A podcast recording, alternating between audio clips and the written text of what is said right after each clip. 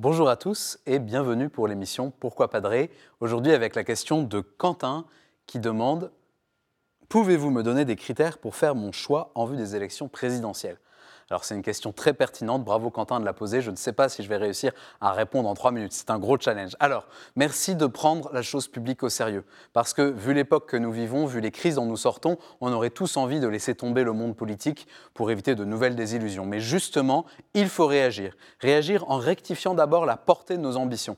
Le découragement par rapport à la politique vient souvent du fait que nous attendons trop des gens que nous élisons à différents mandats. Nous estimons que nous sommes en droit d'avoir des dirigeants de, de grande valeur, c'est vrai, il serait bien qu'il en soit ainsi, mais nous ne vivons pas dans un monde idéal. Il faut donc se poser la question suivante, n'y a-t-il pas dans l'attente d'un homme providentiel pour nous gouverner quelque chose d'une quête un peu idolatrique, quelque chose d'une attente un peu infantile, d'un désengagement de notre part en face de la complexité de la gestion de la cité? En fait, il n'y a eu qu'un seul homme providentiel dans toute l'histoire de l'humanité, ce fut le Verbe, quand il prit chair de notre chair et qu'il racheta tous les hommes par sa vie et par sa mort. Attendre un autre sauveur que Jésus serait une grande erreur.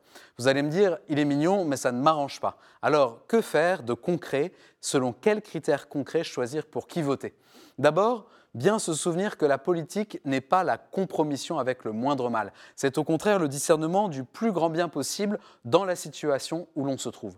Et si imparfaits que soient les candidats à la présidentielle, plusieurs d'entre eux présentent dans leur programme des possibilités réelles d'amélioration du bien commun. On ne choisit pas un moindre mal, on cherche le plus grand bien possible.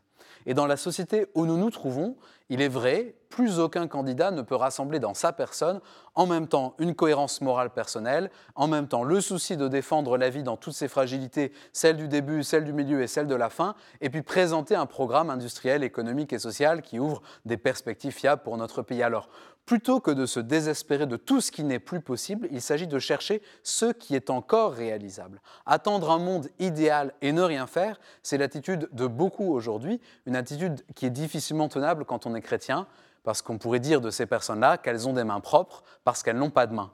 Mais nous, vous, Quentin, chacun d'entre nous, nous avons des mains et nous devons les engager. Quel sera le plus grand bien auquel vous vous attacherez pour faire votre choix pour l'élection présidentielle. Je ne peux pas répondre à votre place. D'ailleurs, je cherche moi-même ma propre réponse et je prie pour que vous trouviez la vôtre. Merci Quentin pour cette question hyper pertinente.